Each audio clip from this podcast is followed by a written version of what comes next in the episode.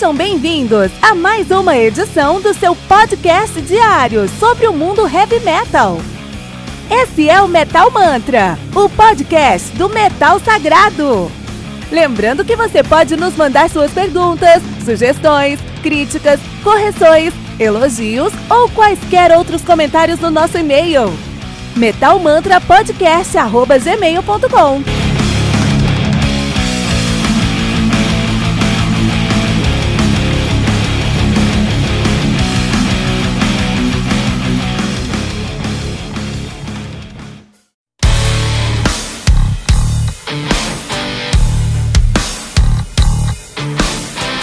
Olha aí, estou invadindo o seu episódio rapidinho porque temos uma pergunta importante. Você ama o heavy metal?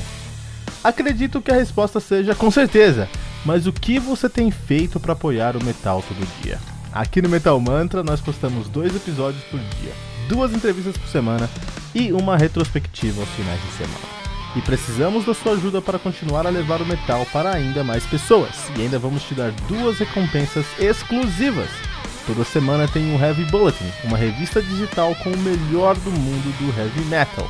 E você vai receber um podcast especial e exclusivo para os colaboradores do Metal Mantra. E você quer saber o que tem no nosso Heavy Bulletin ou no nosso episódio secreto? Corre na descrição desse episódio que tem um link para você conhecer a nossa primeira edição e o nosso primeiro episódio secreto agora mesmo. Não deixe de co colaborar para que o metal continue sagrado. Não deixe de colaborar para que o metal continue sagrado.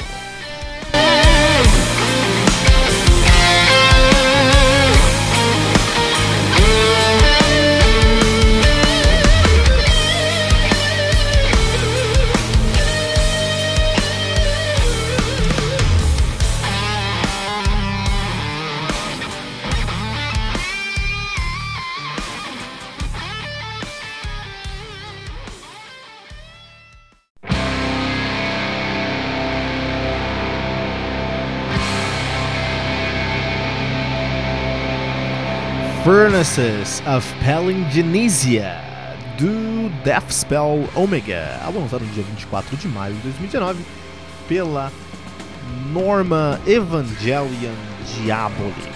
Os caras são do mal mesmo, Norma Evangelion Diaboli. O álbum conta aí com 11 músicas, trazendo 45 minutos de play, e o Deathspell, Deathspell Omega, que é uma banda que começou com black metal, mas não foi suficiente para eles, eles passaram para um avant-garde black metal. São de Poitiers, Nouvelle-Aquitaine, Aquitaine, na França, nativa desde 98, né? Interessantíssimo, porque a França e seu post-metal, post, seu, seu uh, avant-garde metal é, é um terreno muito fértil para o black metal progredir lá na França, né? Então nós temos aí o Infernal Battle de 2000, seu debut, e aí eles lançaram Inquisitors, Inquisitor, Inquisitors of Satan, 2002. Que acontece depois disso? Eles lançaram uma trilogia, cara, uma trilogia, que foi o Si Movimentum Require... Que é latim, cara. Então vou ler aqui, mas eu não... é latim, né? Si Mo Monumentum Requiris Circumspis, 2004. Pa Iti Malediti in Igno Interno, 2007. E Paracletos, 2010. Então são três álbuns que criam aí a trilogia do satanismo metafísico.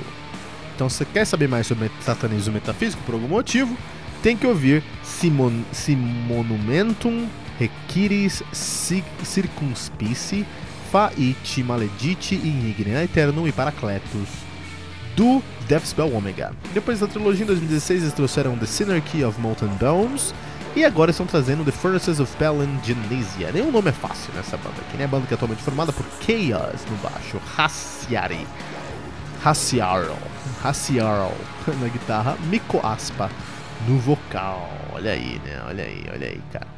Muito interessante que os caras aqui estão fazendo o que a gente chama de avant-garde black metal. Escuta, é, é meio complicado falar sobre avant-garde black metal.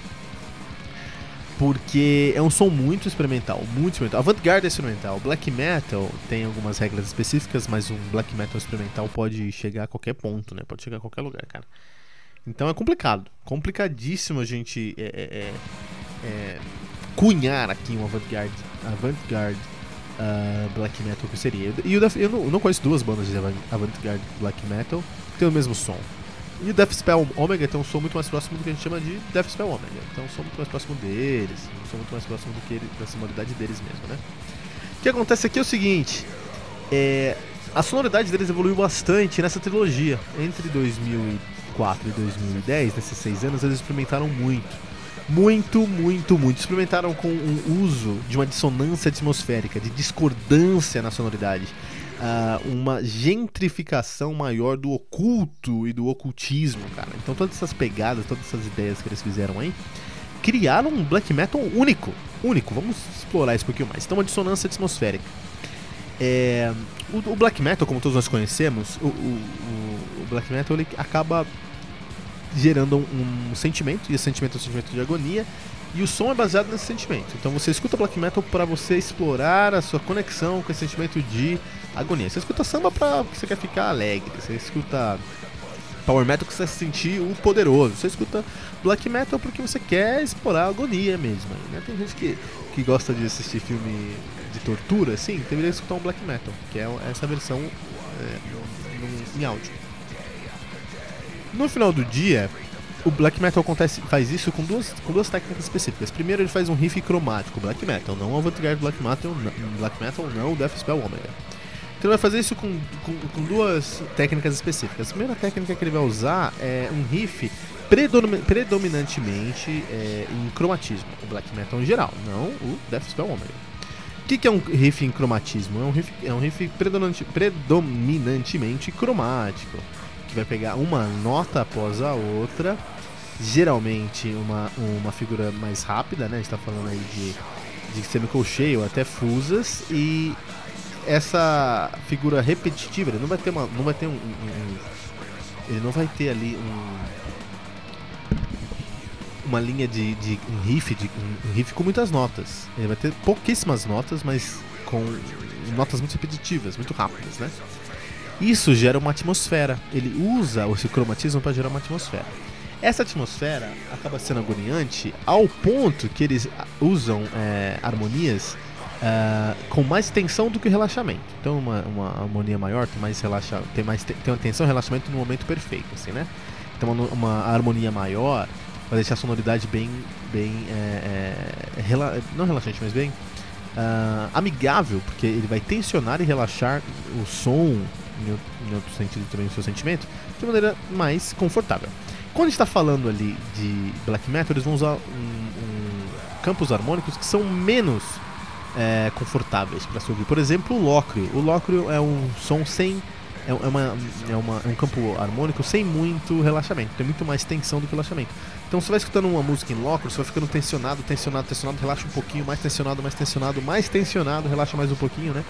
E é isso que o black metal faz. Então ele usa essa figura de essa figura repetitiva do riff para gerar uma atmosfera, e essa atmosfera fica agoniante porque ele está usando um, um, campo harmônico com mais tensão no relaxamento, que é o lócrio, por exemplo, ou algum outro menor modificado. Pode ser um, pode ser um outro som, pode ser outro, uma, uma, um campo menor modificado também. É, então, isso que o black metal faz. O Death of Spell Omega, que é um avant-garde black metal, não faz isso. Ele não cria essa, essa, essa atmosfera agonizante através de notas repetitivas ou de, uh, de, de, campos harmônicos que tensionam mais. Ele vai usar campos dissonantes, notas que não afinam. Um acorde maior, tônica, terça e quinta, afina. Um acorde menor, tônica, terça menor e quinta, afina.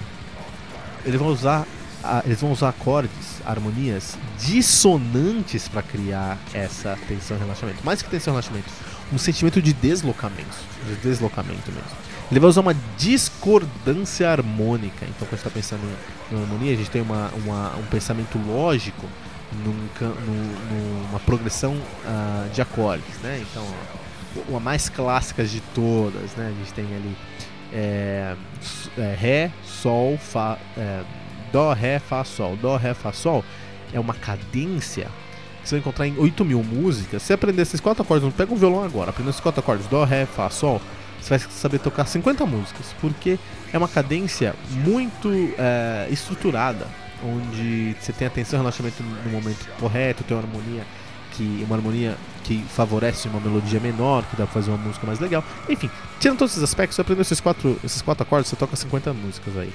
Porque é um pensamento lógico. Essas, essas quatro notas pertencem a um pensamento lógico.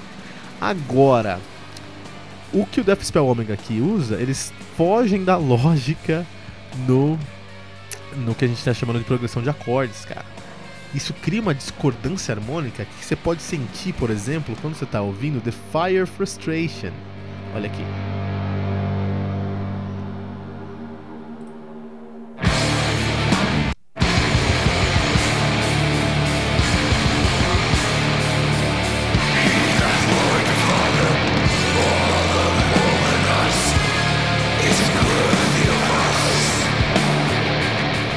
Os instrumentos parecem estar num ponto diferente, cara. Parecem estar num, num- num- em, em momentos diferentes, parecem são músicas intercaladas que não deveriam estar ali.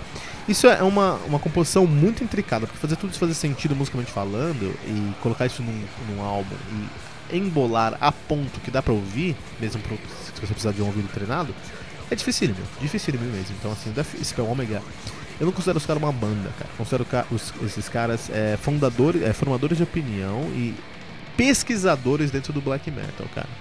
Porque escutar Death Spell Omega é um exercício de composição musical único, único mesmo, único mesmo. É agradável? Pra mim não. Eu acho pesadíssimo, assim, na questão de escutar e falar, nossa, cara, eu tô cansado, assim, né? Escutar esse som. Mas em questão de, de composição é algo incrível, incrível. A galera gosta muito de enaltecer aí o, o DT, Symphony X, mas os caras estão usando músicas tonais, né? Aqui o nosso Death Spell Omega tá fugindo do tom, trazendo até músicas atonais, discordantes, dissonantes, né? Que gera o mesmo efeito que gera, que gera o black metal tradicional. Então, assim, é muito interessante a discussão que os caras estão trazendo e a evolução que eles estão trazendo pra música. É, eu concordo que precisa de um ouvido um pouquinho mais treinado, mas é um álbum aí que tem que ser lembrado para a posteridade aí, como um álbum que tá desafiando os limites do black metal. Um, The Furnaces of Palingenesia do Death Spell Omega no Metal Mantra.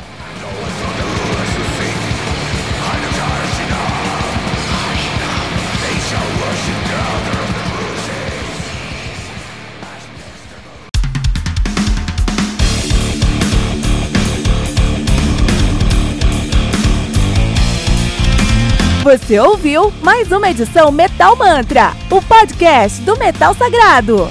Apresentação: Kilton Fernandes. Não deixe de compartilhar a palavra do metal compartilhando esse episódio, usando a hashtag Metal Mantra.